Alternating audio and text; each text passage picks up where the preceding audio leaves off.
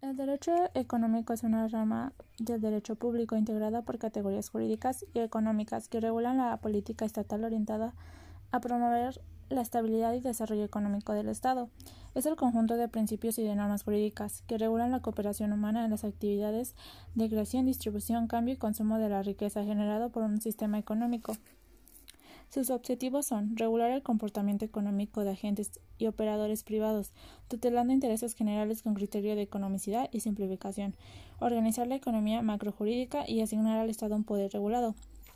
Sus características son que es humanista, dinámico, complejo, concreto, multidisciplinario, interdisciplinario, instrumento para el cambio social y es un enfoque micro y macroeconómico.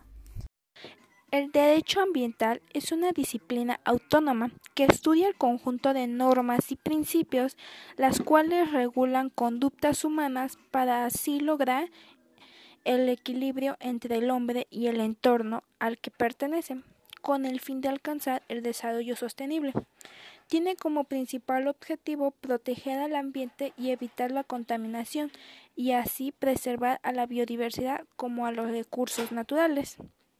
Otros problemas a los que se enfrenta el derecho ambiental es en la aplicación de multas las cuales no corresponden a lo estipulado, así como la alta burocracia para solicitar permisos, ya que los trámites son engorrosos, al igual que confusos y caros.